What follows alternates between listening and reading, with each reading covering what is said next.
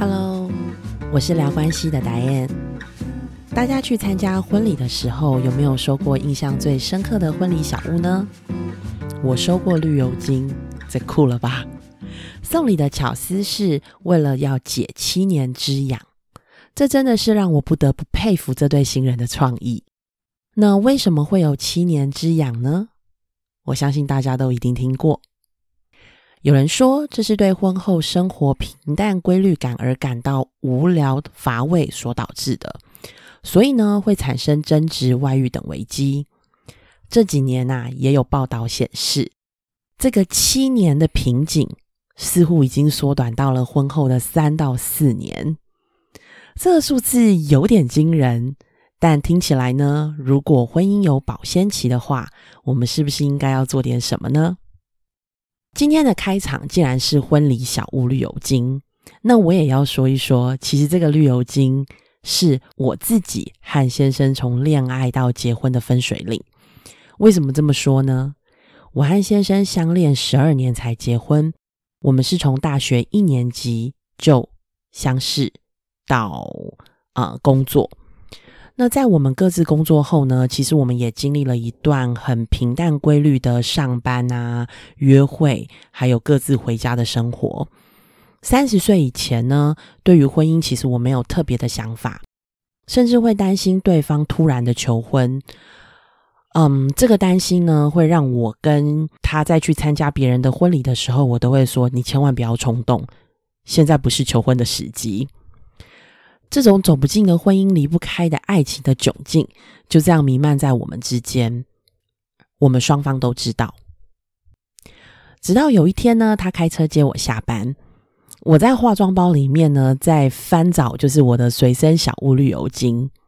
那由于我没有注意到，其实他已经用完了，所以我怎么倒都倒不出来。这个时候啊，他从他的口袋里拿出一罐全新还没有开封的绿油精，就跟我说了一句。我上次已经注意到了，我当时真的超级感动的。我的想法是，如果连生活这样小的细节他都愿意注意到，那他一定是非常在乎我的呀。所以我记得我当时就跟他说：“如果你用这一罐绿油精跟我求婚，我会答应。”从此之后呢，我几乎没有再自己买过绿油精了。新婚前后呢，我照样是做着我的婚姻与家庭教育的推广工作。我不时会带领夫妻的团体，呃，每一次的团体大概会有四到六对的夫妻。有一段时间呢，我跟着一项计划，我需要陪伴五对育有学龄期子女的夫妻进行一些活动跟对话。那些夫妻的婚龄大概都有五到十年。第一次呢，大家初见面要彼此的自我介绍。我想说，既然是夫妻团体，应该就要来点特别的。所以呢，我就说，那先生要介绍太太，太太要介绍先生。前面呢的两对夫妻都介绍的蛮顺利的。到了第三对夫妻呢，先生介绍完太太的名字之后，后续竟然语出惊人的列举了太太的缺点。以及呢，这些在生活中的缺点对先生带来的困扰，哇，在场所有的夫妻，包括我，顿时我们都吓到了，也惊呆了。但是我们也都同时感受到这个先生的压力，所有人都尴尬了。当天呢，我引导所有的夫妻们看见生活中。其实有很多观点不一样、处理方式也不一致的现象。夫妻双方呢会争吵，也是非常自然而然的，化解了当时的尴尬与团体压力。不过呢，这个例子却是很真实，也很血淋淋的，就在我们的身边。婚姻生活当中呢，吵架和争执确实真的很难避免。反倒是不吵架、不沟通的夫妻，其实更容易出现婚姻的危机。